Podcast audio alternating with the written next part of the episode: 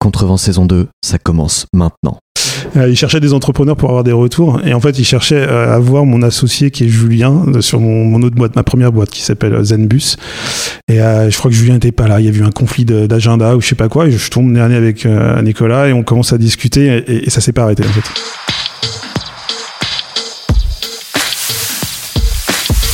Bienvenue sur Contrevent, le podcast qui part à la rencontre des entrepreneurs et artistes de Bretagne et du Grand Ouest. Je suis Simon Lefebvre, cofondateur de Moon Moon, collectif spécialisé en développement d'e-commerce Shopify sur Nantes, Rennes, Brest et Caen. Contactez-moi sur simon-moon-moon.fr si vous souhaitez plus d'informations. Avec Contrevent, je souhaite vous faire découvrir les personnes inspirantes qui nous entourent et ont décidé de créer des entreprises et des projets incroyables dans notre si dynamique et belle région de France. Elles et ils nous racontent comment ils ont commencé, à quel point ils ont galéré et vous donnent leurs meilleurs conseils pour vous lancer à votre tour. Avant de commencer cet épisode, si vous aimez Contrevent et souhaitez me soutenir, vous pouvez faire trois choses très simples. 1. Vous pouvez vous abonner au podcast sur votre application d'écoute. 2. Me laisser une note et un commentaire sur Apple Podcast ou iTunes. Et enfin, suivre le compte Instagram contrevent-du-bas podcast. Ça m'aide énormément, merci beaucoup. Si vous souhaitez également me suivre sur les réseaux sociaux pour échanger avec moi, je vous mets tous les liens en description du podcast. Il ne me reste plus qu'à vous laisser avec mon invité ou mes invités du jour et vous souhaiter une excellente écoute. À bientôt. À 20 ans, euh, je crée ma première petite boîte qui s'appelait Allodège. Je vendais des, je vendais des croissants euh, à la boule. Euh, c'était, le tout début des livraisons de pizza en fait. Et donc je m'étais dit bah ok, le marché des pizzas est pris, moi je vais livrer des petits déjeuners. Toujours la même chose quand t'as plus d'argent, t'es short cash. Euh, il faut commencer à avoir des idées quoi. Parce que c'est le seul moyen et ça te fait réagir c'est pour ça que tu vois sur les, les levées de fonds etc je pense que de pas avoir trop d'argent c'est assez sain en fait parce que c'est là où tu deviens inventif euh, malin. Euh, tous les projets ils ont besoin d'être financés. Je m'étais dit si, tu sais financer tes projets bah t'arriveras à- à avancer quoi. Et donc je m'étais intéressé à, la, finance m'a jamais été la finance par exemple la bourse j'ai travaillé un peu à, Londres et tout ça m'a jamais intéressé en soi.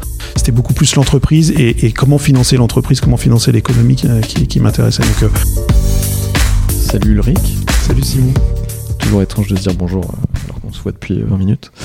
Euh, la première question que je pose toujours, tu dois la connaître puisque tu m'as dit que tu avais écouté des, des podcasts avant, enfin certains épisodes. Si t'étais pas là avec moi, qu'est-ce que tu serais en train de faire? Ah, celle-là je l'ai pas entendue Ah, J'aurais probablement un point, parce que là j'ai un point urgent dès qu'on va finir le podcast avec euh, Olivier qui s'occupe de nos, notre. Ah, c'est à quelle heure dis-moi parce qu'on a peut-être un timing. Non, non, t'inquiète. C'est bon. On a une... Est-ce qu'on a une petite heure devant nous? Ouais, ouais, largement. Y a pas de Ok, top, top. Euh, voilà, la question aussi qui se cache derrière ça, c'est euh, au, quotidi- au quotidien ton rôle pour euh, gens de confiance, puisqu'on va en parler. Euh, c'est quoi? Oh, alors c'est beaucoup de choses en fait. Moi, je suis, euh, je viens de la finance en fait. J'ai Ouais. commencé euh, euh, école de commerce, banque, un peu de banque d'affaires, beaucoup de banques de réseau. Et, euh, et puis envie d'entreprendre. Donc depuis euh, 2011, je crée des boîtes. J'en ai créé trois. Euh, aucun exit. Donc euh, je reste euh, un, entrepreneur qui crée des boîtes, mais pour l'instant qui vivent encore. hein. donc c'est euh, et donc, euh, bah, la dominante finance est assez naturelle chez moi. Euh, c'est le financement des boîtes, c'est euh, un sujet que je connais. Euh, le sujet aussi des ressources humaines. Je, je- enfin, je suis passionné par euh, euh, les hommes, donc le, ce qui est- tout ce qui est people. Donc, je passe beaucoup de temps. J'aime le management, j'aime passer du temps euh, avec les gens, euh, discuter, euh, bien. Et puis euh, tout ce qui est business évidemment, donc je m'occupe aussi du business et du marketing chez Gens de Confiance, donc c'est un peu les quatre sujets que j'ai. Tu fais Euh, et la finance et le marketing? Ouais, ouais. C'est marrant, on peut penser que c'est deux euh, choses un peu opposées, tu vois. Ouais, c'est alors c'est pas opposé, mais Parce que tu effet, dis, euh, on aimerait bien dépenser tant en marketing, et puis après tu fais, non, c'est beaucoup trop. Exactement, c'est l'avantage d'avoir les deux casquettes. Tu gagnes du temps comme ça, au moins il n'y a pas de discussion, de Euh, négociation. Il, il peut y avoir des conflits dans ta tête, mais euh. Tu viens déjà un peu de le faire, mais est-ce que tu peux te présenter pour les gens qui ne te connaîtraient pas? Ouais, bien sûr. Moi, je, donc, je suis euh, Ulrich euh, Legrand. Euh, j'ai un peu plus de 40 ans. Euh, j'ai quatre enfants. Je suis marié, nantais. En fait, je suis nantais d'origine même. J'ai été me balader pendant mes études, mais je suis revenu pour bosser et entreprendre. Voilà, et entrepreneur depuis maintenant une petite dizaine d'années. Ouais, on va en parler. Est-ce que tu te souviens de la, la première fois que vous avez pitché gens de confiance à des personnes? Ah, super question. Euh, je, non, je m'en souviens pas. Mais je me souviens qu'on avait. euh, Enfin, si tu veux, le, le pitch qu'on avait, c'était Ouais. hyper simple. En fait, c'était de dire, OK, euh, il y a une grande marketplace bien connue hein, qui, qui, qui s'appelle Le Bon Coin et euh, ils font rien pour tout ce qui est sécurité et tout ce qui est arnaque. Et, euh, et à cette époque, donc on est en 2014, euh, et euh, il y a pas mal de sites qui, de, qui se lancent, des sites de petites annonces, Mhm. en disant le, le Bon Coin fait du, un mauvais design, donc on va les attaquer sur le design. le Bon Coin travaille mal ci ou ça, et donc on va essayer. Et, et- et nous, on s'était dit, bah, en fait, le, le talon d'Achille du Bon Coin, C'est pas le design. Ouais, non, c'est la confiance, c'est la sécurité, c'est les arnaques parce qu'ils font rien pour, enfin pour les contrer. Et donc euh, on peut inventer quelque chose de nouveau. Et, euh, et en fait, il existait en fait déjà des mailing lists euh, dans certaines villes Ouais. où il y avait plein d'annonces euh, qui, qui étaient diffusées, mais c'était vraiment pas scalable. C'était un des petits trucs. Ouais. Et on s'est dit, ben pourquoi on ferait pas une marketplace euh, sur recommandation, donc sur parrainage pour euh, pour, euh, pour euh, contrer ou pour, ouais, pour, proposer autre chose en fait. Et notamment pour proposer autre chose à toutes les personnes qui sont un peu vulnérables et qui se font arnaquer. quoi. C'était c'était notre sujet au début. Et hum, puisqu'on est dessus, tu te souviens de la, vraiment de la genèse du, du projet, la première fois que vous vous êtes dit, ok, on va lancer ça Ouais, alors en fait, C'est avec Nicolas et Enguerrand. C'est ça, exactement. En fait, c'est une histoire de rencontre. hein. Moi, j'ai euh, j'ai rencontré euh, deux, deux merveilleux associés. Euh, donc, euh, Nicolas Davous en, en premier, euh, qui m'a parlé de l'idée. C'est lui qui, a- qui- qui avait l'idée comme au tout départ. Et donc, euh, on échange là-dessus. Et en fait, on, il était venu pour. euh, euh, en fait, il était venu pour voir quelqu'un d'autre. Et on a commencé à discuter. Et je pense qu'on a passé euh, deux heures. Et, En fait, il venait voir quelqu'un d'autre pour s'associer avec lui. En fait, tu l'as court-circuité, c'est ça? non, non, juste pour avoir un retour sur son, sur ses premières idées. Ok. Euh, il cherchait des entrepreneurs pour avoir des retours. Et en fait, il cherchait euh, à voir mon associé qui est Julien de- sur mon, mon autre boîte, ma première boîte qui s'appelle euh, Zenbus. Ouais. Et euh, je crois que Julien n'était pas là. Il y a eu un conflit d'agenda ou je sais pas quoi. Et je tombe dernier avec euh, Nicolas et on commence à discuter et, et ça s'est pas arrêté en fait. Alors, euh, et, euh, et Nicolas avait. euh, alors on se connaissait déjà. Enfin, on se connaissait. En fait, on, s'était croisés quelques années auparavant parce que, comme moi je créais Joule, Zenbus, ma première boîte, euh, lui créait les parrains. Et on était voisins de bureau à Télécom Paris Tech. Et ça, c'est en 2011, tu vois. On est à- Donc, c'est le début. Enfin, c'était le début des startups et tout. C'était un peu effervescent. Enfin, c'est toujours effervescent, mais à cette époque, c'était. Euh, ça fait un peu vieux con quand je dis ça d'ailleurs. Non, non, non, non, c'est intéressant d'avoir justement ce, ce contexte. Et, euh, et donc, euh, on était voisins de bureau et on, donc on, se- on- on- se connaissait un, un petit peu parce que voilà, on était, il y avait une trentaine de boîtes d'incubés. Et euh, Nicolas était connu parce que c'était la, la seule boîte de, de l'incubateur qui faisait du chiffre d'affaires. Ça s'appelle les parrains, c'est ça Ça s'appelait les parrains. Ça existe toujours comme Et ça n'existe plus. euh, il pourrait vous raconter ça. Mais non, il, il- il a arrêté cette activité. C'était un peu une muse. Mais c'est là où, par contre, il a tout compris sur le parrainage. Et, et c'était euh, vraiment. euh, c'est là où, voilà, le, le, le genre de confiance et le parrainage. Et les premières lignes de code, c'est Nicolas qui les a faites, qui les a construites dans sa tête. Et, euh, donc, c'est cette rencontre magique. euh, et puis, cette rencontre avec Enguerrand, qui lui est. alors, lui, c'est aussi un, quelqu'un de. donc, quelqu'un encore de- d'extraordinaire. On a, moi, j'ai beaucoup de chance avec mes associés. C'est qu'on a. D'abord, on s'entend très bien. Et vous vous admirez les uns les autres un peu. Ouais, ouais, et on est hyper complémentaires, on travaille sur des sujets très différents. Et, euh, et Enguerrand, c'est un, un ancien skipper euh, qui, a, qui a fait du web et euh, qui euh, a pris le sujet au- autour de la communauté. Donc c'est vraiment le head of community. Tu vois, il a, il a Mhm. développé, il a invité les gens, il, est- il leur a dit de mais poser des annonces et tout. Il a, il a craqué le truc. en- et et c'est comme ça qu'est est né aussi Jean de confiance. Donc c'était un peu ce, ce trio, cette rencontre, quoi. Euh, Est-ce que Ulrich, à 18 ans, il a envie d'entreprendre? Ah ouais, carrément. ouais, ouais. Et il entreprend d'ailleurs. Ok. Et ils vendent des t-shirts euh, plutôt plus jeunes. Ouais, même s'il a 18 ans aussi, mais depuis l'âge de 16 ans. euh, euh, à 20 ans, euh, je crée une- ma première petite boîte qui s'appelait Allodège. J'avais, je vendais des, je vendais des croissants euh, à la boule. Euh, c'était, le tout début des livraisons de pizza en fait. Et donc je m'étais dit bah ok, le marché des pizzas est pris, moi je vais livrer des petits déjeuners. Et donc pendant un été, j'ai, créé une petite boîte qui s'appelait Allodège à la boule où on livrait des petits déjeuners pendant. euh, on a fait ça pendant trois mois quoi. Enfin, C'est marrant, donc du coup, t'allais sourcer euh, dans des boulangeries, etc., à droite à gauche, tu les tu rassemblais, tu faisais des petits paniers et t'allais les livrer, c'est Exactement, exactement. Il y avait un numéro de téléphone. J'ai retrouvé des vieux, des, des- des vieilles pubs et je me suis dit, ouais, c'est un peu collector. Et donc euh, voilà, c'était un peu le Deliveroo Uber Eats, mais vraiment, vraiment en avance. Euh, donc ça, c'était ma première expérience entrepreneuriale un peu, un peu conséquente. ouais. Tu as fait une petite pla- plateforme web, comment ça se passait Alors, il y a T'as un pas- numéro il y avait- téléphone Il y avait euh, qu'un numéro de téléphone en fait. Internet était, enfin, existait tout juste. euh, Ouais. En fait, si je te donne l'année, ça- mais je pense que c'est 94, tu vois. Ah oui, d'accord. euh, ouais, c'est pas tout. C'est sur le Minitel 3615 à l'Odège. Exactement. Et, ça donc, marchait bien Et c'était le tout début du téléphone portable. C'est ça, c'est on avait craqué le truc parce qu'en fait, ça y est, le, le mobile, le GSM, euh, venait d'être déployé. Et ça marchait, ouais, ça marchait pas mal parce que voilà, c'était un produit un peu fun, hein, mais euh, ouais, ouais. Et puis on a eu beaucoup de presse, on avait eu, on a réussi à faire des trucs assez sympas. Pas drôle. Et pourquoi t'as pas continué? Parce que tu, tu reprenais tes études Ouais, je reprenais mes études, puis ça gagnait pas beaucoup d'argent en fait. À la fin, en fait, ce qu'on gagnait dans la journée, on souvent le dépensait au bar le soir. Quand ça...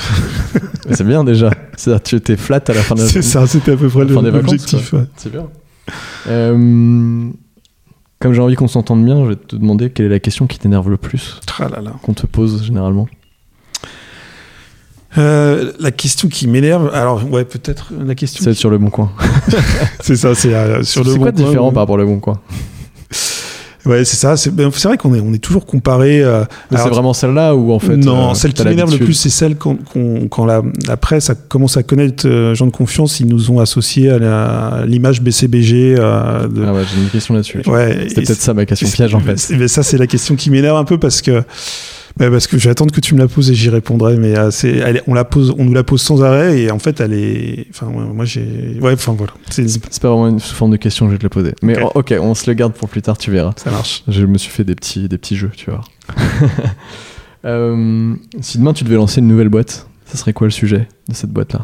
Ah, j'ai aucune idée. J'ai j'ai pas du tout envie de lancer d'autres boîtes. Moi, je suis heureux aujourd'hui euh, dans ce que je fais. ouais. Est-ce qu'il y a des sujets un peu extra euh, pro, entre guillemets, qui te passionnent, euh, t'aim- t'aimerais peut-être plus consacrer de temps, euh, ce genre de choses Euh, ce serait peut-être la découverte du monde. J'aime beaucoup, euh, beaucoup voyager, euh, beaucoup me confondre, découvrir des nouvelles cultures, des nouvelles langues.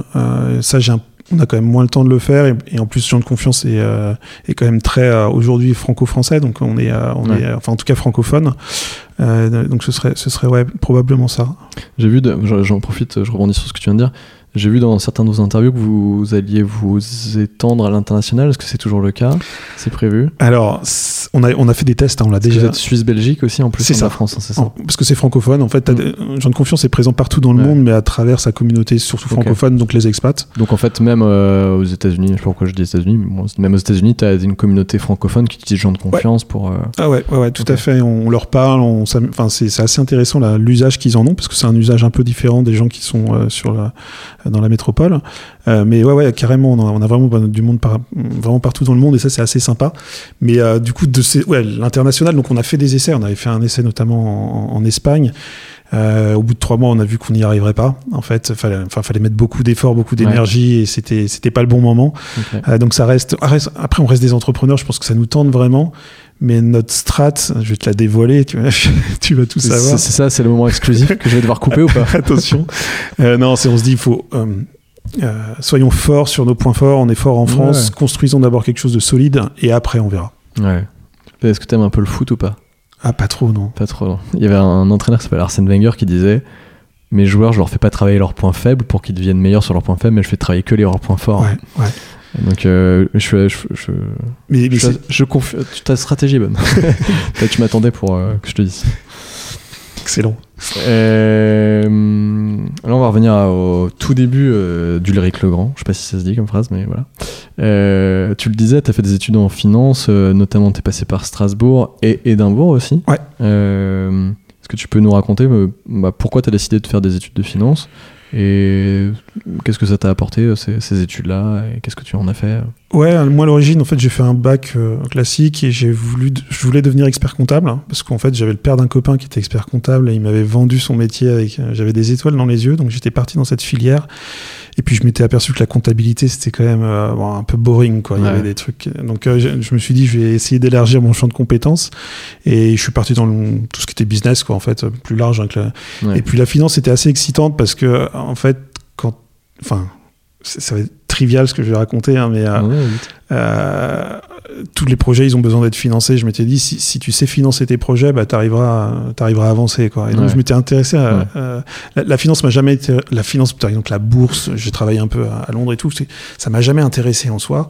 C'était beaucoup plus l'entreprise et, et comment financer l'entreprise, comment financer l'économie qui, qui, qui m'intéressait. Donc, euh, Strasbourg, parce que j'ai eu Strasbourg. euh, on avait le choix de faire des doubles diplômes, donc, euh, et notamment Édimbourg. Je trouvais que c'était une super opportunité. Donc, je suis parti deux ans là-bas. Ouais, des belles années.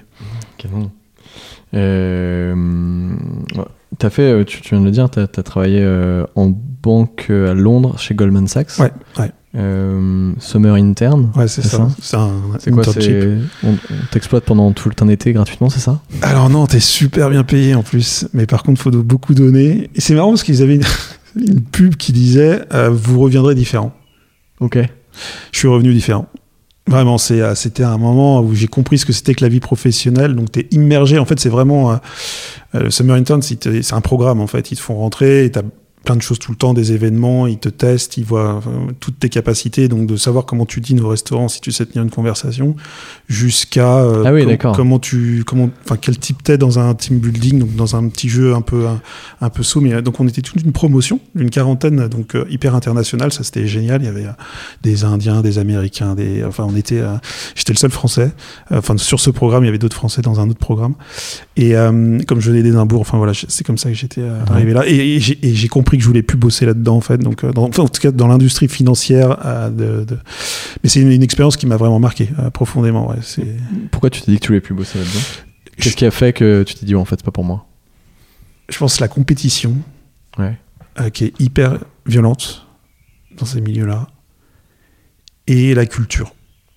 Parce que dans ce genre de boîte, tu souris à une personne, t'es son meilleur ami, et, et le lendemain, tu peux lui, lui planter un couteau dans le dos. C'est quand même un milieu assez, assez violent. ouais, Ouais, où- donc en fait, les clichés qu'on avait sur le monde de la finance, c'est- vrai, quoi, finalement. Moi, c'est ce que j'ai ressenti. Je me suis dit, ouais, c'est pas fait pour moi. Je suis, euh, moi, je crois en l'homme et j'ai pas du tout envie d'être un, ce requin que, que, que- que- Justement, j'allais faire le jeu des trois différences entre Goldman Sachs et euh, Jean de confiance. si t'avais Putain. trois grandes différences. Ah, t'as, Goldman Sachs qui va me. Non, non, c'était une très belle expérience. Après, c'était une culture dans, dans, dans l'équipe euh, que j'avais. J'aimerais beaucoup que les gens de Goldman Sachs écoutent mon podcast, mais je suis pas sûr. hein. Non, euh, je pense que c'est la culture. ouais. En tout cas, nous, nous dans, moi, dans mon équipe où j'étais, en effet, c'était. euh, je trouvais que c'est la, la compétition était extrêmement forte et, euh, et c'était. C'est pas, c'est pas une, une culture dans laquelle je, je, me- je me sentais bien. Quoi. Donc, euh, je pense que la, la première différence, ce serait celle-là. ouais. Euh, ensuite, t'as bossé pendant quasiment 10 ans euh, chez Banque Populaire, Ouais, en Financial Ad- Advisor. C'est ouais. Non, non, j'ai fait plusieurs métiers de- dans, dans cette. Ouais, ouais, ouais, ouais. sur ton LinkedIn, mais ouais, Ouais. enfin, t'as certainement dû évoluer dans la boîte à différents postes, mais qu'est-ce qui fait que tu t'es, tu as été travailler chez eux et quel a été ton rôle là-dedans et... En fait, je cherchais du boulot. euh, En fait, je suis parti voyager. Je faisais pas mon service militaire. J'avais cette chance-là entre guillemets. euh, Et donc, on est parti avec des copains voyager en euh, faire un grand voyage. On a, en fait, on a pris un aller. euh, euh, C'était un, un Paris New Delhi. Mm. On a acheté des motos et on est rentré par la route euh, pendant six mois. Donc, on a traversé tout un, enfin voilà, pas mal de pays, notamment. euh, énorme. ouais, de, on va dire, euh, ouais, tout- tout- toute l'Asie ou le, et puis surtout, enfin, la, la partie Proche-Orient. Euh, et, et donc, euh, bah, fallait, en fait, j'avais dû emprunter de l'argent pour faire ce voyage et il fallait que je trouve un job pour le, pour le, voilà, pour, pour rembourser. J'ai pris un peu le premier job qui m'est, qui m'est venu et j'étais à Nantes en train de chercher du travail. J'étais chez mes parents et j'ai Ouais. trouvé ce, et, euh, et j'ai trouvé que c'était génial. En fait, je me suis vraiment éclaté dans cette, euh, dans cette boîte. Euh, et mon premier travail, tu vois, c'était de fusionner la- anciennement la, la banque de Nantes, enfin, qui s'appelait la BPBA et la BPAV, qui était la banque d'Angers. C'était deux banques populaires différentes. Il fallait faire une fusion. Donc là, tu avais vraiment tout un accompagnement humain. Donc j'avais découvert, enfin, j'ai découvert plein de choses dans, dans le management, dans la gestion de projet. Euh, et, et en plus, je m'occupais euh, d'une partie un peu euh, liée à l'informatique. Donc, c'est des gros systèmes d'information, mais des- on était quand même liés à la tech. Et c'était ouais, le premier job passionnant. Et donc, j'ai continué après. Enfin, après, c'est un peu la solution de facilité. On, on m'a fait grandir, évoluer dans, dans cette, dans cette entreprise. Et c'était, ouais, c'était. Quand tu, euh, c'est quoi le déclic qui fait que tu quittes la Banque Populaire pour lancer tes projets entrepreneuriaux, notamment euh, Zenbus, c'est le premier projet que tu as lancé? Ouais. Euh, c'est quoi le déclic euh, qui fait que tu te dis ok je quitte Banque Populaire et je lance euh, ce projet-là? Ouais, le- en fait, j'ai toujours voulu entreprendre, comme je t'avais dit, j'avais Ouais, ouais. déjà entrepris et c'était un peu une solution de facilité. J'avais mes enfants en bas âge, fallait gagner, enfin, tu vois, fallait faire bouillir la marmite, Ouais. donc euh, je, je- c'était un peu difficile de. Et puis à un moment, il y a eu un plafond de verre, une question à se poser et je- voilà. Et ma ma femme Anne m'a enfin soutenu en me disant ok vas-y lance-toi c'est le moment j'avais 34 ans tu vois c'est l'âge où on disait ou 30 ouais, quelque chose comme ça et je m'étais dit ok go euh, faut faut y aller quoi C'est maintenant Et- jamais. voilà exactement Ça me rassure, c'est exactement mon âge.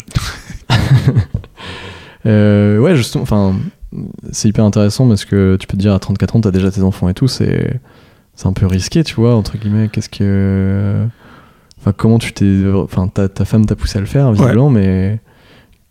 C'était quoi le déclic précisément, toi, dans ta tête? Parce que tu avais déjà cette idée typiquement tu vois? Mm, Alors, je savais que je voulais entreprendre. Alors, la façon dont ça s'est passé, c'est assez simple. C'est- euh, toujours un peu la même histoire. C'est euh, une histoire de rencontre. Et là aussi, en fait, euh, j'avais un, très bon copain, donc Olivier, euh, mon beau-frère Julien, euh, qui était aussi un peu dans des moments où il se posait des questions et on s'est mis à parler. On s'est dit, OK, ben, faut qu'on monte un truc ensemble. Donc, on est, on, on s'est associés. On a trouvé Lionel, donc, qui était la- le quatrième associé. Et euh, c'est comme ça qu'on a créé euh, donc, euh, cette boîte qui s'appelle Jules. C'est pour euh, Julien, Olivier, Ulrich, Lionel.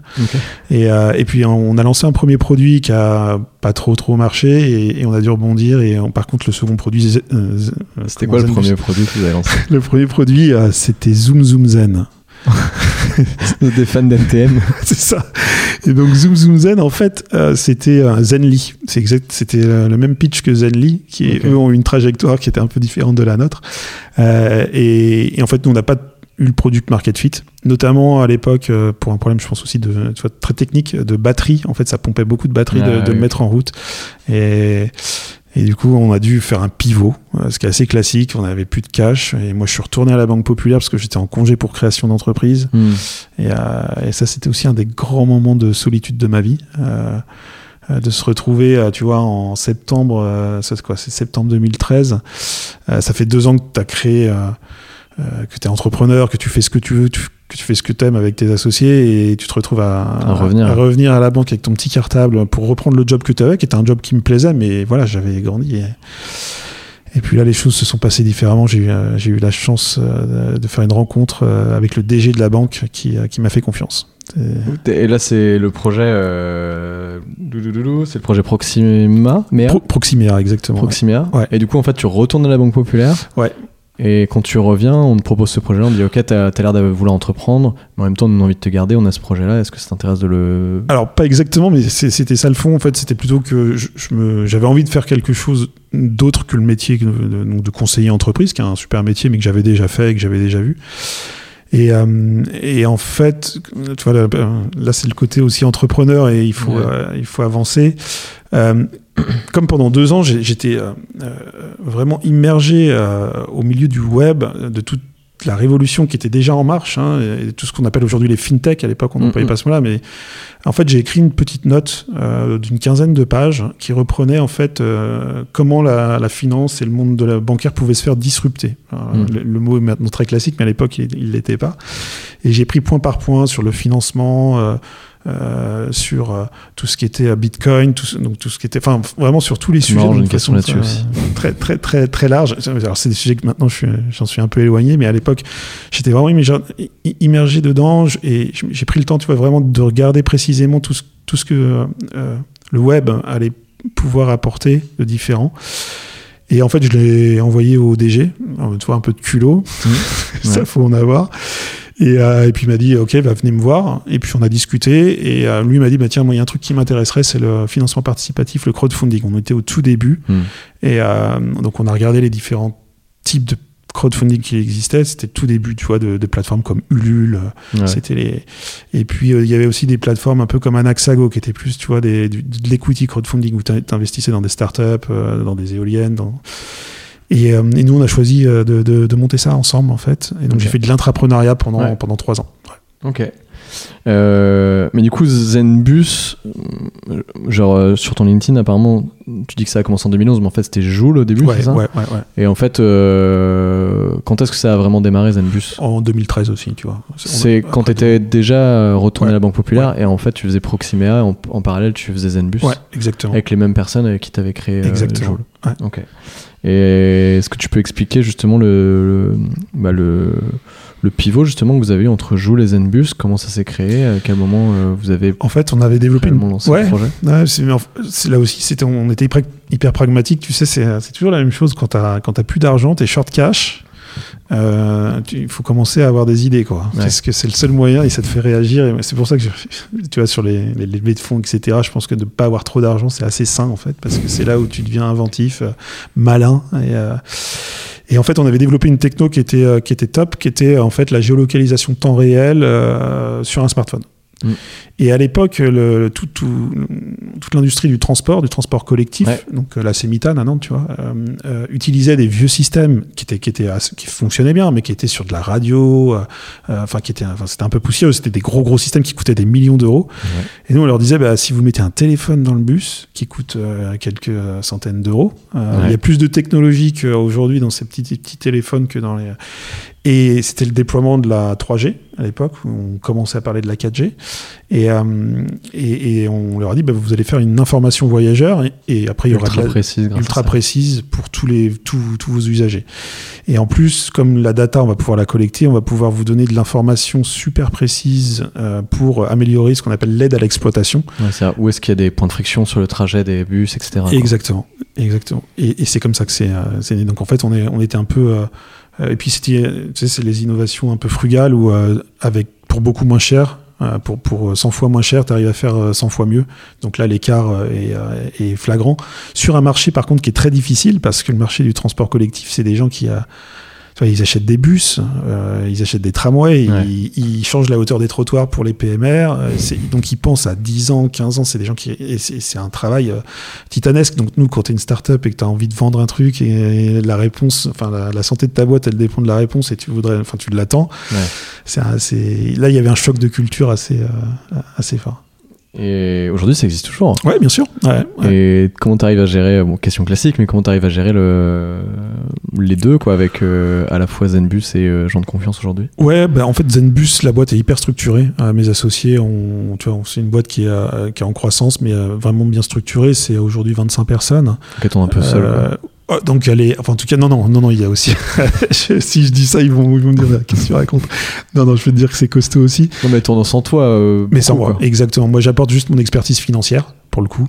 Euh, donc très pointu euh, auprès de Julien euh, notamment parce que c'est qui, qui, qui dirige la boîte et, et c'est vraiment là où j'apporte de la valeur et en plus si tu veux il y, a un- il y a un système assez intelligent où quand je déploie quelque chose pour une boîte en fait je le fais pour les deux Oui. quand je mène une réflexion je la mène pour les deux et donc il y a- il y, a pas mal de gains des économies d'échelle grâce à ça. quoi. exactement Euh, donc, ouais, gens de confiance, du coup, démarre en juin 2014. Donc, Ouais. tu as déjà. Est-ce que tu es encore à la Banque Populaire à ce moment-là? Je suis à la Banque Populaire Et donc, tu as Zenbus en parallèle qui. Ouais. qui qui, font, qui, Qui a, mis du temps un peu, Ouais. mais qui au final. euh, qui démarre tout doucement Vous sentez que ça va prendre, quoi. ouais on a Et une tu- première traction Et tu te dis, ok, je vais quand même lancer gens de confiance aussi. Le- Trois jobs, quoi. exactement Banque Et c'est- Populaire. euh, c'est ça. Et est-ce que Proximia, à ce moment-là aussi, euh, était dans le. En fait, Proxima n'était pas encore lancé et on c'était en cours de validation. Dans une banque, ça prend toujours un peu de temps. Et donc, au moment où j'ai rencontré Nicolas et quand on a commencé à en parler, euh, Nicolas Yanguerrand, en fait, c'était pas encore euh, complètement validé côté banque. Donc, Olivier de Marian, qui était euh, donc le, DG de la, Banque Populaire Atlantique, euh, je savais qu'il me, sou- enfin, il, il me soutenait clairement, donc il faut avoir un sponsor assez, enfin, au, au top niveau si tu veux que ça marche, ce genre de projet. Donc je, je savais que ça allait sortir. Enfin, on avait de bonnes chances de penser que ça, ça sortait, mais il y a quand même des instances dans lesquelles tu dois passer pour euh, Ouais. acclimater tout le monde. Euh, ben, L'entrepreneuriat, c'est- enfin, c'était vu un peu comme un concurrent, enfin, euh, en interne. Et c'est pour ça que la boîte a été créée 18 mois après. En fait, au début, c'était, on a, pendant 18 mois, on a, on a juste travaillé ensemble et on s'est juste amusé ensemble. Et donc ça, c'était assez sympa parce que, et comme les chiffres étaient hallucinants, on s'est dit, bah tiens, ce serait peut-être bien de faire une boîte quand même parce qu'il y a un truc là. Là, on, Ouais. là, on tient un truc. Mais Au début, c'était juste ouais, voilà, parce que vous sentiez qu'il y avait un truc, mais que ça vous éclatiez, mais il n'y a, pas- il y a pas de business model. Quoi. Vous vous êtes dit, euh, Non. on, peut, euh, on peut faire un truc qui peut fonctionner, mais vous êtes surpris vous-même du succès que ça a eu. Quoi. Ouais. Et vous avez démarré justement avec. Comment ça a démarré euh, Je sais plus comment je me suis posé, la- je me suis inscrit à la question, mais comment ça a démarré? Comment vous avez vos premiers utilisateurs? Tu me disais que c'était Enguerrand surtout qui s'est occupé de ça. Ouais. Mais euh, Il a un super ou est-ce qu'au début vous avez lancé juste le truc en disant bon on verra bien si ça prend Ou est-ce que vraiment vous avez été pushy euh, pour faire en sorte d'en avoir le plus possible? Ça, c'est, ça, c'est une magie. euh, on saurait pas l'expliquer, quoi. Il se passe un truc. C'est le bon alignement des planètes. Là, on, on sait pas trop euh, comment. En fait, il- allez, la conjonction, c'était que Nicolas avait codé la plateforme, elle marchait bien. Et euh, c'était très malin, c'était bien fait en fait. Voilà, il avait déjà l'expérience des parrains, donc il, donc Il avait récupéré des bouts de code, peut-être qu'il a pu. J'imagine, ouais, ouais. Puis il a... En fait, si tu veux, et, et Nicolas, c'est aussi un, dans, dans son génie, c'est aussi un hacker. Il a un hacker mindset, donc il sait bien mettre les choses, les boutons, les, les bonnes phrases, etc. Euh, de l'autre côté, tu avais Enguerrand qui, euh, lui, cherchait du boulot à l'époque, mais il était libre du coup. Et, euh, et bah, il s'est mis à inviter. Il a un- plutôt un gros réseau. Et il s'est mis à inviter tout le monde, euh, à en parler. à donc, euh, et le truc a pris. Et au début, je me souviens, on avait dit déposer une annonce juste pour voir. Enfin, pour tester, pour voir si ça marche. Et donc, on a eu plein de fausses. Enfin, plein de fausses. On a eu 4-5 fausses annonces. Et puis la sixième, c'était une vraie. Puis la septième, c'était une vraie, en fait. Et puis la huitième. Et puis les gens, en fait, comme on, on lit le social euh, et la marketplace, en fait, les gens, euh, si ça les intéressait pas eux, mais ça pouvait intéresser des amis à eux, donc ils faisaient suivre l'annonce. Ouais. Et du coup, les personnes s'inscrivaient pour pouvoir avoir accès à l'annonce, parce qu'en fait, le truc les, les intéressait. Et, et c'est comme ça qu'en fait, on a eu commencé, et assez vite, on a eu, ouais, euh, une- ah, je me rappelle, mais tu vois, en septembre, euh, donc euh, c'est septembre 2014, on a une quinze, quinzaine, vingtaine d'annonces. Mhm. donc on est hyper content en fait, le truc. Et puis on a, Non, surtout sur Nantes, j'imagine. Alors non, en fait, euh, là aussi on s'est vautré, on pensait que ce serait très très local, et en fait on était présent un peu partout. Euh, Il y a eu des hotspots, hein, Paris évidemment, en fait Ouais. Paris qui, est le- qui reste le hotspot avec. eux. Et puis euh, Nantes un petit peu, euh, mais il y a eu des trucs un peu partout. Il y avait pas de, ouais. Ok. Et comment vous avez fait Ça existait déjà à l'époque euh, ce truc d'avoir euh, trois par un justement pour entrer sur la plateforme? Parce Ah. qu'évidemment au début il y a zéro personne, donc comment tu fais? Alors à l'époque c'était un par un, Ok. évidemment. Euh, ça a duré tout l'été, c'était un par un. Donc c'était Enguerrand le parrain chaque fois quoi. C'est ça qui, qui parrainait tout le monde en fait. Mais il parrainait des gens qui connaissaient, donc ça allait quoi. Et puis- donc il y avait un par un. En fait, euh, dès septembre, octobre, on avait décidé de mettre deux par un parce qu'on voulait que le réseau soit un peu sûr, etc. Et puis euh, on est passé à trois par un et on n'a jamais bougé après. On Ok. est, tu vois, les trois par un, je pense que ça date, ouais, je dirais de cou- courant, ouais, courant 2015. Ok, ça marche. Euh, Est-ce que vous avez levé des fonds Ouais, ouais, c'est d'ailleurs comme ça qu'on s'est vraiment lancé. On est en juin 2015, donc on a à peu près un an de, de projet où on s'amuse bien, on fait des trucs ensemble, on s'entend bien, euh, ça roule. Et, euh, et puis moi, enfin, je vais voir euh, Nico et Enguerrand, je dis écoutez, je, je finance des boîtes, euh, je, je vois les chiffres qu'on a, on a craqué un truc qui a beaucoup de valeur, ça s'appelle la viralité. Les gens s'invitent tout seuls, on a zéro budget marketing et le truc grossit tout seul. Mm. Et ça, c'est énorme. Donc, euh, on- il faut qu'on lève des fonds et qu'on fasse une vraie boîte. Et euh, donc, on part en roadshow avec Nicolas en septembre euh, donc 2015. Euh, on choisit une dizaine de, de VC. Je, je, je voulais pas jouer avec les business angels, on l'avait déjà fait pour, euh, pour Joule, on l'avait déjà, je savais le faire avec Proximia, c'était vraiment notre job de, de lever par la foule. Et là, j'avais vraiment envie d'avoir un, un vrai venture capitaliste qui t'apporte aussi autre chose, euh, qui te pousse. Et donc, on a, ouais, on a fait 5-6 rendez-vous. Et puis euh, là, euh, Partech nous a fait confiance. Euh, donc, Romain, Romain Lavaux dit bingo. Enfin, et, donc, on lève 500 000 euros le 7 janvier 2016. Enfin, on close après les vacances. On voulait le faire avant, mais on l'avait fait après. Donc, Passer et puis là, des- ça, Pour passer d'un Noël normal quoi. Ouais, c'est ça. Donc c'était, mais c'était marrant parce que, enfin, c'est notre sentiment. hein, c'était vraiment, t'as l'impression d'être sur une barque euh, au milieu de l'Atlantique. Et puis là, t'as une échelle et tu montes sur un porte-avions, quoi. Tu, tu, tu, tu- voilà, tu changes d'échelle. T'es accompagné par un, un VC euh, international qui est un peu présent partout, qui te challenge. Euh, en plus, donc on arrive à doubler la mise avec BPI qui met aussi 500 000 euros. Ok. Euh, et du coup, on a un million. Et alors là, c'est, ça y est, c'est parti. C'est une bonne info que tu donnes là. Moi je savais pas que BPI pouvait doubler euh, les, les, les investissements des VC. Ouais, alors en fait, il, et en plus, il le faisait non dilutif parce qu'il le faisait en, en avance Mhm. remboursable. Ouais, ouais, c'est ça. Oui, c'est un prêt finalement. C'était un prêt, ouais. Ouais. une forme de prêt, ouais, tout à fait. Oui, ok. Magique.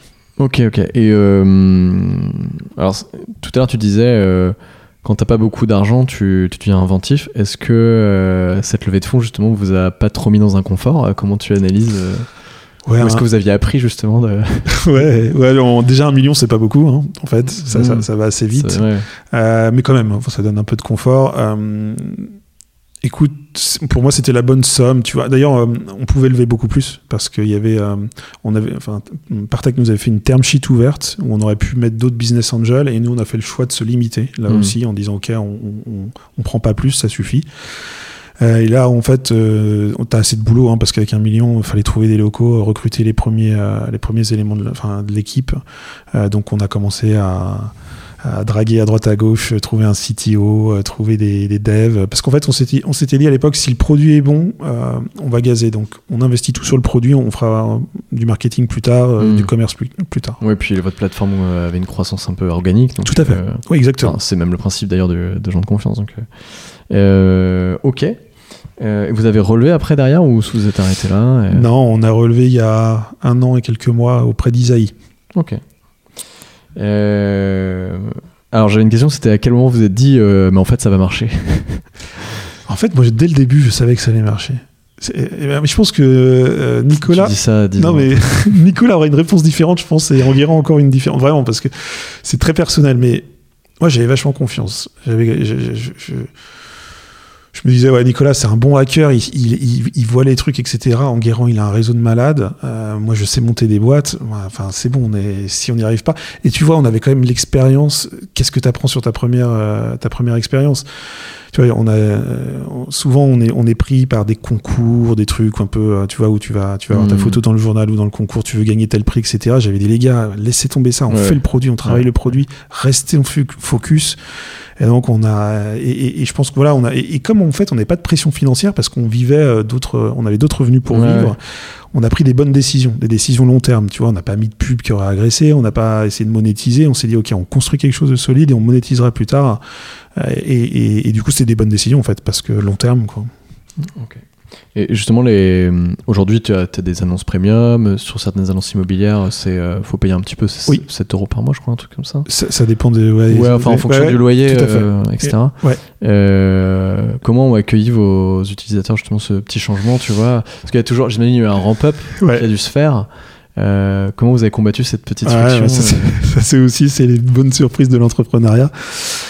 Tu vois, il y a une des verticales où on est très fort, c'est euh, les, les locations de vacances. Euh, les gens ont des résidences secondaires, ils se disent ok, elle n'est pas utilisée au mois d'août, il hmm, n'y a personne dedans, je vais la louer à des gens sympas ouais. et ça me paiera ma taxe foncière. euh, ben voilà, j'aurai des revenus complémentaires. J'ai vu dans votre, je te coupe, mais j'ai vu dans votre, une pub que vous avez sortie récemment là. euh, Mamie n'aura pas besoin d'enlever ses assiettes du mur.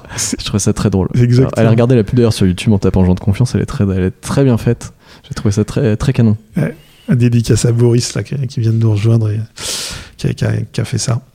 Euh, et, et en fait, euh, attends, c'était quoi la question? Je- C'était euh, comment vous avez combattu la friction Ah entre oui. tout gratuit à C'est ça, tu ouais, payes ouais. un petit peu. pour- Ouais, ben là, donc on est très fort sur les locations de vacances. On, a, on, a, on avait, je sais plus à l'époque, mais je te dirais, on avait bien 5000 annonces. C'était gratuit. Donc les gens étaient hyper contents. Ils mettaient des annonces et euh, ils, ils louaient leur, euh, leur résidence secondaire. euh, donc ça leur faisait des revenus complémentaires, tout ça gratuitement. Euh, puis à un moment, on a dit, il faudrait peut-être monétiser parce que donc on, a mis, on avait mis ça à 12 euros. Enfin, c'était un prix d'ailleurs un peu barré parce qu'on pensait plutôt mettre 20 euros. On a dit, allez, on va mettre 12 euros au début. Et puis, euh, euh, forcément, bah, il y a une chute mais, euh, vertigineuse Ah ouais. du nombre d'annonces parce que les gens n'avaient pas envie de payer. Puis à un moment, ils se sont dit, mais en fait, enfin, si je loue 2-3 semaines, je gagne 5-6 000 euros. En fait, Ouais. enfin, tu vois, si, si c'est 1500 euros la semaine, un truc, euh, Ouais. euh, je peux payer quand même 12 euros par mois, quoi, Oui, 144 et puis euros par être an. serein sur la location. euh, Exactement. Donc en fait, on a au début, c'est toujours, il y a toujours un choc, il y a toujours une, euh, d'ailleurs toujours un peu violent, mais on a appris maintenant, à- on, le sait, on, on- ça fait jamais plaisir, mais et puis après, euh, les, les membres, enfin, s'accoutument et ils comprennent aussi, qu'on a besoin de vivre, hein, on a besoin de, de payer nos salaires, etc. hmm. Et, et le switch se fait en douceur. Enfin, non, justement, se fait souvent violemment, mais reprend en douceur. Quoi. Ouais, ouais, ok. Bon, de toute façon, au final, vous, comme euh, vous aviez pas de revenus là-dessus, ça vous a permis quand même de gagner un petit peu au fur et à mesure et que ça revienne, quoi. Exactement. Puis les, les gens qui, je pense, n'avaient pas mis de. ont arrêté de mettre des annonces se sont dit, ah, en fait, c'était pas mal, euh, je vais peut-être le faire euh, quand même, même si c'est payant. C'était le pari. Ouais. Ouais. Et d'ailleurs, c'est pour ça qu'on était les moins chers du marché. On- notre proposition de valeur est hyper forte. Euh, je veux dire, la confiance, c'est un truc magique. hein. donc, euh, tu, quand, les propriétaires peuvent avoir une, voilà, des locataires sympas qui vont pas abîmer le bien, euh, qui Ouais. vont respecter le, le, le- le- le bien, et bon, ça tout de suite. Là, je vais passer une partie de l'interview où je vais te faire deux propositions. Et tu vas devoir choisir. euh, et me justifier pourquoi tu as choisi ça. Cœur ou tour? À cœur. Ouais, la tour, c'était le premier. Excellent. Donc, c'est nos, le- la tour, c'est le premier logo. Et puis, on, on est passé au cœur bouclier, en fait. Parce qu'on veut quand même, euh, quand tu regardes bien, en fait, il y a. Euh, non, la tour, c'est un logo que j'aimais bien, mais après, c'est vrai qu'il montrait que le côté sécurité, le côté euh, on se protège. Euh, après, il y a le côté médiéval, moi, que je trouvais ça assez sympa parce que Nantes, la enfin voilà, ça ressemble à la tour de Nantes, on était. mais ce qui était assez mal compris, parce qu'on voyait pas du tout tout, tout l'amour, tout le care qu'on met auprès de nos Mhm. membres. Et c'est quand même notre grande force. On a un service, la Team Bonheur, qui s'occupe de nos membres. Je pense qu'on est, enfin voilà, on- on- une, enfin, on sait se distinguer par rapport aux autres plateformes parce qu'on répond très vite à nos membres. On a un service client, alors j'aime pas ça, mais un service membre qui est exceptionnel. Ils font un travail remarquable et c'est vraiment notre différence par rapport à, à d'autres plateformes. Et donc, euh, dans la tour, tu le voyais pas. Donc, on a, on a, c'est comme ça qu'on a bossé euh, avec euh, une agence qui s'appelle euh, donc Stéréo Super qui nous a Ah oui, oui. designé et, et donc Boris nous a rejoint depuis. Euh, et, et en fait, euh, c'était bien le, le, le cœur qui ressemble aussi à un bouclier parce que le bouclier, donc tu, tu, tu, il y a, ouais, il y a quand même la protection. Il faut qu'elle soit là. C'est un peu notre notre promesse aussi. Mais il y a aussi l'amour. donc voilà, cœur. Ok, canon. Euh, 1 million d'utilisateurs ou 10 millions d'utilisateurs? Ah, 10 millions. Je vais hyper trancher sur Mais est-ce qu'à 10 millions, tu dilues pas un peu la confiance, justement Euh, alors, tu vois, c'est marrant. on- C'est, c'est, this is the question. C'est, Ouais, en fait, moi, en lisant les différents articles sur, euh, sur vous, d'ailleurs, il y en a eu pas mal qui sont sortis dernièrement. euh, euh, moi, je me suis dit, en fait, peut-être, est-ce que euh, lorsqu'ils auront trop d'utilisateurs, est-ce que ça va pas justement casser un truc Ouais. Euh, tu vois, je me suis posé la question. Ouais. Euh, Écoute, c'est vraiment le, la question centrale. Tu vois, quand on a levé des fonds, là, tous les investisseurs nous posaient cette question et elle est légitime. Et euh, on va dire qu'en fait, on n'a pas la réponse parce que personne n'a encore monté ça. Donc la réponse, nous, on a une conviction hyper forte. C'est notre thèse d'ailleurs. Et, et- mais c'est une thèse qu'on a défendue dès le début parce que en fait, en, en- en 2014, quand on était 50 000 sur la plateforme, on nous avait dit mais arrêtez, c'est bon, on est 50 000, c'est bon. on- faut- Ouais. Si vous faites grossir, ça, on pourra plus se faire confiance.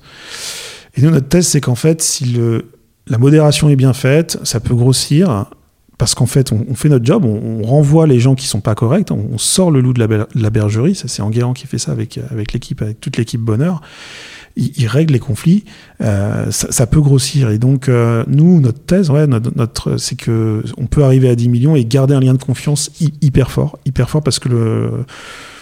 Et, et d'ailleurs, c'est là un peu la révolution, parce qu'en fait, la cooptation, ça existe depuis euh, des siècles, quoi. Enfin, Ouais, ouais. le- le- mais mais la- le web apporte quelque chose de nouveau, c'est qu'on peut le scaler. En tout cas, on, pense que c'est possible. Ok. Euh, Et l'avenir nous dira si on a raison. Ou tort. Crypto ou bourseau Quand je dis bourseau, c'est la bourse, tu vois. Ouais. C'est pour la rime. Ok. Très bon. Euh, crypto. Ah, intéressant. Ouais. Euh, ouais, je trouve que c'est passionnant hein, ce qui se passe en ce moment. D'ailleurs, c'est ce que je te disais, j'en parlais déjà en 2013 avec euh, Olivier de Marignan. D'ailleurs, au, au lieu d'en parler, j'aurais mieux fait d'acheter des bitcoins. Dommage. ouais, petite blague mise à part. Tu peux toujours Euh, ouais. acheter des fractions. Et en fait, crypto, parce que c'est génial ce qui se passe, euh, le fait de décentraliser, enfin, le- tout- tout- tout- toute l'idée de la blockchain, elle est magique. Euh, et, et- et en fait, quand tu. Allez, si je pousse un peu le truc, nous, ce qu'on crée, c'est un peu de la blockchain humaine, hein, tu sais, c'est ni plus ni moins, quoi. C'est c'est un peu le, le- le- Tu peux voir les personnes et par qui elles sont parrainées. C'est un peu cette notion d'audit qu'il y a dans, dans la blockchain en disant bah, toute transaction est auditable jusqu'à l'origine. On peut remonter et donc on, on sait sa véracité, on connaît sa véracité.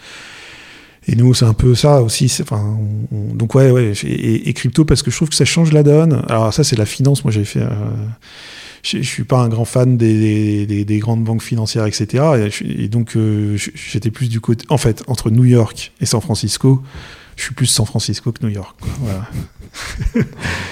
sais pas si. euh, Ça répond complètement, non, non, mais c'est intéressant que quelqu'un qui ait bossé autant de temps dans la banque, parce que alors, je sais pas si euh, la crypto c'est un sujet qui m'intéresse aussi pas mal, euh, mais je sais pas si les personnes aujourd'hui qui, qui travaillent dans des banques ou les responsables dans les banques voient d'un bon oeil l'arrivée des crypto-monnaies, forcément, puisque ça va enlever certains intermédiaires sur certaines transactions.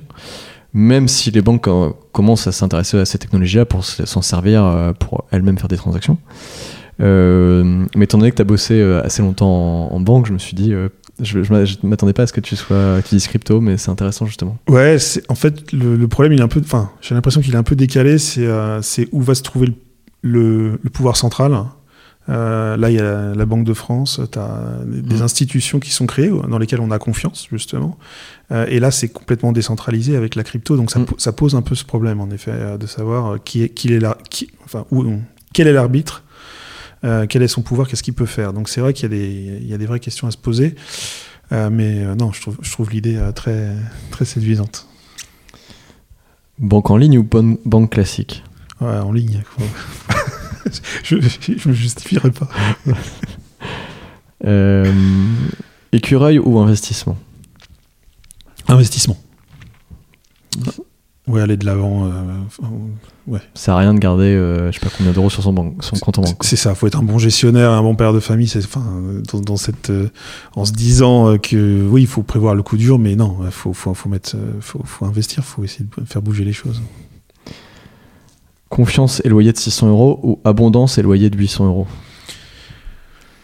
C'est plus dans le sens. euh, si je mets mon annonce sur le bon coin à, à très cher, peut-être que je vais avoir je sais pas combien de personnes qui vont postuler, je vais trouver quelqu'un, mais bon, je vais pouvoir potentiellement euh, mettre en avoir une plus grosse compétition. Ouais. Ou je peux dire, je mets mon annonce sur gens de confiance, peut-être un peu moins cher, mais par contre, je, je suis serein sur la location. C'est ça, Bah, c'est notre pari, ouais. Donc, euh, ouais, clairement. euh, Euh, SaaS ou open source Ah, super. Les deux, euh, je pense, ouais. Mais assez open source. On- Nous, on pousse pas mal les équipes. Il y a des, on a pas mal de contributeurs euh, dans- chez les devs. Euh, moi, je- enfin, l'idée de l'open source, c'est aussi, c'est aussi top, quoi. C'est vraiment. Nous, on l'avait beaucoup utilisé au début pour simuler côté Zenbus euh, tous les trajets. et et c'est, ouais, ça permet d'avancer très vite, de partager la connaissance, Mhm. donc à fond. Ouais. Euh, je fais une petite parenthèse. Il y a un des interviews de Nicolas, euh, je crois que c'était il y a deux ans, où il disait euh, que vous aviez une API que vous, ouvriez- vous pouviez ouvrir à certaines entreprises. C'est toujours le cas. Et qu'est-ce que c'est exactement? Alors en fait, on avait cette idée qui, était, qui était assez. en fait, c'est ce qu'on appelle. le- Tu sais, t'as le Facebook Connect. Ouais. Donc c'est un peu le, ce qu'on appelle un SSO, c'est Single Sign-On. Pour rentrer sur d'autres d'autres Mhm, services, tu utilises ton, ta clé. Ah. Et, et c'est ça qu'on qu'on fait. En fait, il y a un, un genre de confiance Connect. Et donc ça te permet d'arriver sur une plateforme et on sait le nombre de parrains que tu as, etc. Et donc que tu es déjà de confiance. Et donc quand tu vas euh, louer un camping-car, euh, de savoir que la personne en face de toi euh, est sur genre de confiance et a 20 parrains, ça va te donner beaucoup plus confiance. Et, euh, et donc c'est c'est créateur de valeur. Ok. Canon. Euh, là, on va arriver dans une partie de l'interview où je vais te demander de finir mes phrases. Le Bon Coin, c'est vraiment une plateforme que j'aime car. Euh, car euh, ils apportent beaucoup de choses en fait, et c'est vrai, ils rendent service à beaucoup de gens, tant sur l'emploi que l'immobilier, que ouais, les transactions. C'est très vertueux, hein, ils font et ils font un bon job, pas complet à mon avis, mais ils font un ouais. Quand une journaliste de BFM dit que nous sommes le Bon Coin BCBG, j'ai envie de lui dire que C'était pas la vrai. C'était vrai, mais c'est plus vrai. Ah, ça c'était donc la question qui. c'était ça. Tu vois, c'est pas vraiment une question. C'était juste que je suis tombé dessus. Je me suis dit, ah, ça, ça va l'énerver, je pense. Bien joué.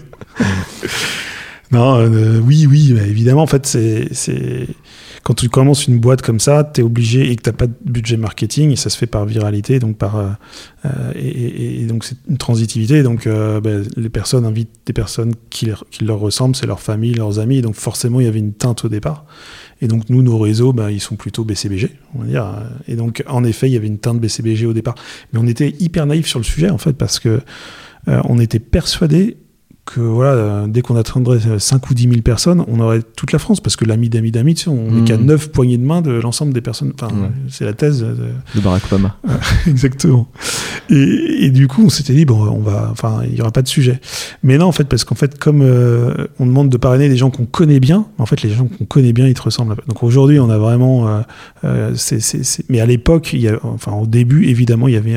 Mais c'est- je veux dire, c'était exactement comme, comme Facebook au début, Mm. où il fallait avoir une adresse email euh, des, des- d'une De fac, Stanford, euh, euh. exactement, pour pouvoir s'inscrire. Et c'était, et c'est normal, au début, il faut l'appliquer à une petite communauté et ça se diffuse comme ça. Bon, euh, et ça, on oublie de le dire. Bah, eux, ils avaient les meilleures facs des États-Unis. Nous, euh, on était, c'était un peu les BCBG. Euh, L'entrepreneuriat, c'est sympa, sauf quand?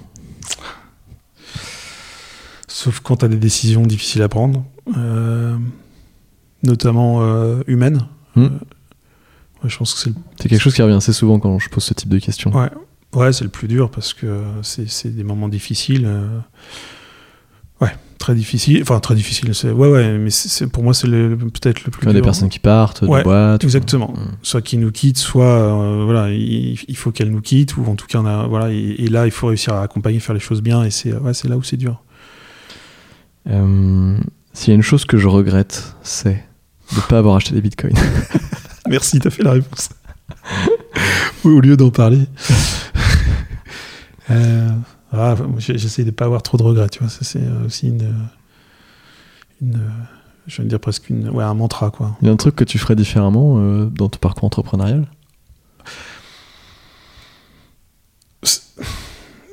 C'est une question ambiguë, parce que d'un côté, oui, il y a mille trucs que je ferais différemment, parce que, mais en fait, dans, au global, non, parce que je suis pas malheureux. Ouais, voilà, et puis on avance. Et, mais c'est vrai qu'on s'est pris des pains. Être entrepreneur, c'est pas, c'est, ouais, c'est, se prendre des portes, c'est pas toujours facile. Et donc, ouais, on a, il y a des choses qu'on a sûrement qui auraient pu être fait différemment et un peu mieux, mais, mais c'est, ce qui est important, c'est en fait, c'est la, comme, on dit souvent, c'est pas, c'est pas la destination, c'est la, la, route, c'est le chemin qu'on prend et c'est, ça fait partie du jeu, je pense. Une fois, j'ai eu le syndrome de l'imposteur, c'était. ah, ça m'est arrivé, c'était quand? Attends, ça m'est vraiment arrivé récemment. Je me suis dit, qu'est-ce que qu'est-ce que t'es? Ah, Je me demande si c'était pas quand on pitchait des VC ou euh, vraiment on est. Euh, en fait, il y a un jeu, euh, quand, quand, tu lèves des fonds, qui est hyper dangereux. C'est tu deviens tellement. En fait, tu t'habitues, tu, fais un, meeting, deux meetings, trois meetings, et à la fin, tu deviens tellement bon que, que, tu sais répondre aux questions, que tu deviens hyper fort. Tu sais ce que tu veux dire, même tu si c'est faux. et, alors, ouais, alors t'évites de dire des choses fausses, mais en tout cas, tu sais euh, comment bien répondre et euh, comment présenter les choses, parce que tu, tu, vas, tu vas pas dire des choses fausses. Mais, mais du coup, tu deviens. Et à la fin, tu finis par y croire, quoi. Puis à un moment, euh, tu lèves des fonds, c'est bien, tu as l'argent sur le compte, donc ça a été dur. Puis là, faut, faut maintenant, il faut euh, exécuter. Et là, tu dis, waouh, en fait. Est-ce que je suis capable de faire ce que j'ai dit Exactement. Et ça, c'est euh, ça, c'est le challenge d'aujourd'hui, tu vois, typiquement. Mais, Mon meilleur souvenir dans l'aventure Jean de confiance, c'est. C'est toujours la question avec le plus de réflexion. Ouais. Il y en a c'est dur d'arbitre. Mais je dis, peut-être que c'est la genèse, c'est les, rencontres le mercredi midi. Euh, euh, place Gralin avec Nicolas et Enguerrand, on s'asseyait sur les, sur les marges de la place Gralin et puis on discutait pendant les, deux heures euh, du midi là, pour échanger nos idées, etc. ça, c'était. Ouais, c'était. T'as rien, donc t'as pas peur, l'avenir t'appartient. C'était ouais, super moments, ça. Mon pire souvenir dans l'aventure, Jean de confiance, ah ouais. Alors celle-là, je l'aurais entendu sur d'autres podcasts, donc je m'étais. Euh, tu t'étais préparé. J'étais un peu préparé, mais mal préparé par contre, tu vois. Mais j'en ai quand même un qui m'est revenu. Euh... T'as d'en citer deux si tu veux. non, non, mais c'est. Ouais, je pense qu'il y en a eu. Mais celui-là, c'était. Je me rappelle, on était euh, avec Nicolas dans un petit café, il pleuvait à Paris. Et on avait rendez-vous euh, chez Partech. Et en fait, on n'avait pas du tout compris que c'était le partner meeting et qu'ils allaient nous dire euh, oui euh, dans la foulée, ou euh, on pensait qu'il y avait encore une série de. Et, il pleuvait, c'était, on était un peu au bout du rouleau, on était un peu crevé, etc. Et je, m'étais dit, putain, si, si, si nous faut encore. parce qu'en fait, il faut faire les allers-retours à Nantes, enfin, tu vois, c'est. Enfin, Nantes-Paris, c'est fatigant. Et alors là, je, me rappelle, ouais, j'ai eu un petit coup de, en me disant, bon, euh, et puis en fait, euh, bon, le, meeting s'était hyper bien passé, et en fait, c'était le partner meeting, c'était la, la, finale, ils ont été très très vite en fait sur le, sur le, sur le deal, et donc du coup, bah, voilà, ça s'est transformé en très bon souvenir, mais euh, je me rappelle que tu m'aurais vu une heure avant, et c'était, vraiment fait, dur. Ouais. C'est à la fois le, pire et le meilleur moment, quoi, finalement. Ah, en fait, ouais, peut-être que c'est ça qui le met en. Parce que tu pensais qu'ils allaient encore euh, vous traîner pendant. Exactement, ouais, ouais, ouais. C'est le grand danger. Hein. Tu sais, tu, te fais balader. Euh, revenez, euh, revenez nous voir un peu plus tard quand vous aurez plus de chiffres. On va refaire un rendez-vous pour comprendre ça, ça, ça, etc. Hmm. Non, eux, on avait eu deux, meetings, un premier meeting et, et partner meeting direct. Donc c'était. Là, on va arriver à la fin de l'interview avec les huit dernières questions que je pose tout le temps, mais qui sont assez rapides. Si les gens ont trouvé notre échange intéressant, où est-ce qu'on peut les envoyer pour qu'ils continuent à te suivre? LinkedIn. LinkedIn Ouais. Ok. J'essaie de répondre. Si j'étais un journaliste et que je te demande c'est quoi ton actu, tu me réponds quoi? Euh, Notre actu, euh, on est en train de lancer du B2B. En fait, on, s'essaye de. Aujourd'hui, on fait euh, tout notre chiffre d'affaires sur les particuliers, en fait, ah donc le B2C. Et on se dit, en fait, il y a une poche énorme, c'est les professionnels, et donc on est en train de regarder ça. Hyper intéressant. ouais. Et, euh, et puis, euh, l'actu, c'est qu'on est en train de skiller l'équipe euh, avec des recrutements qui sont juste déments. Euh, Si tu veux faire une annonce de recrutement, c'est maintenant. Ouais, mais on, on recrute à fond plein de plein plein de développeurs, data scientists. euh, c'est euh, euh, support aussi, donc team bonheur, donc customer success.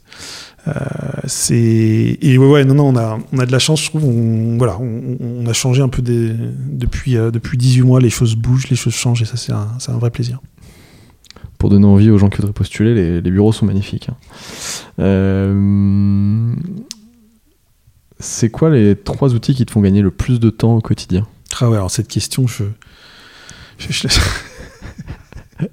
Cette l'aime question nulle, je ne l'aime pas.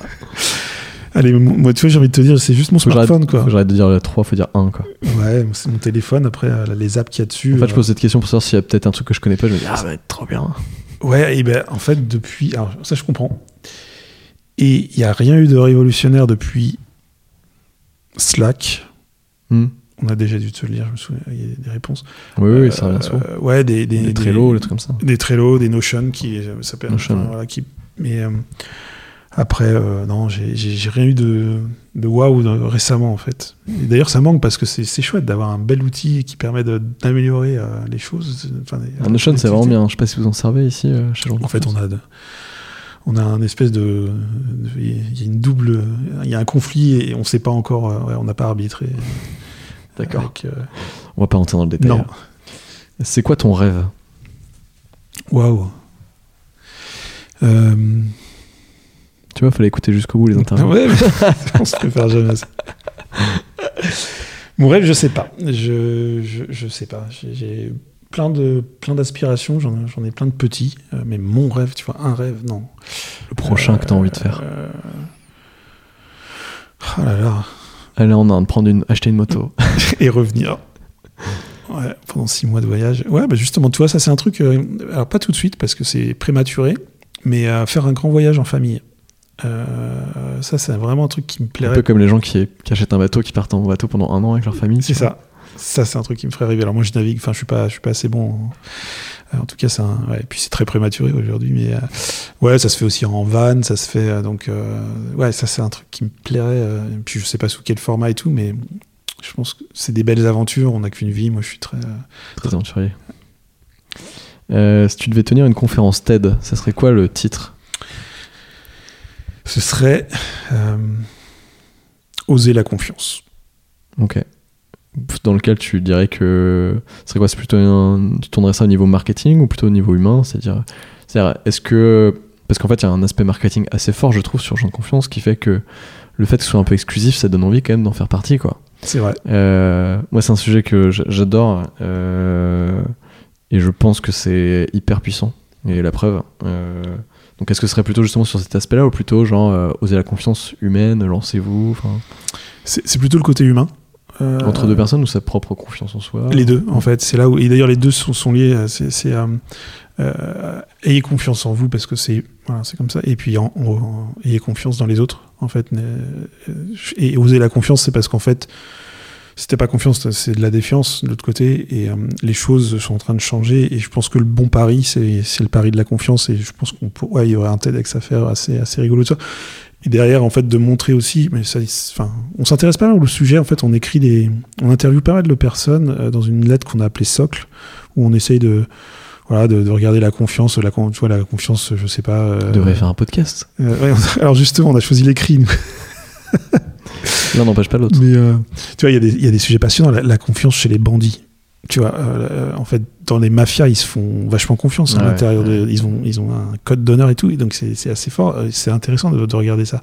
Après, la confiance ouais, dans la justice, la confiance dans, dans, dans, dans, dans le système de santé. C'était un sujet qu'on a abordé. Là, on a int- int- interviewé euh, Jean-David Chamboredon. C'était la confiance et les ventures capitalistes. Euh, donc, très, très concret pour nous.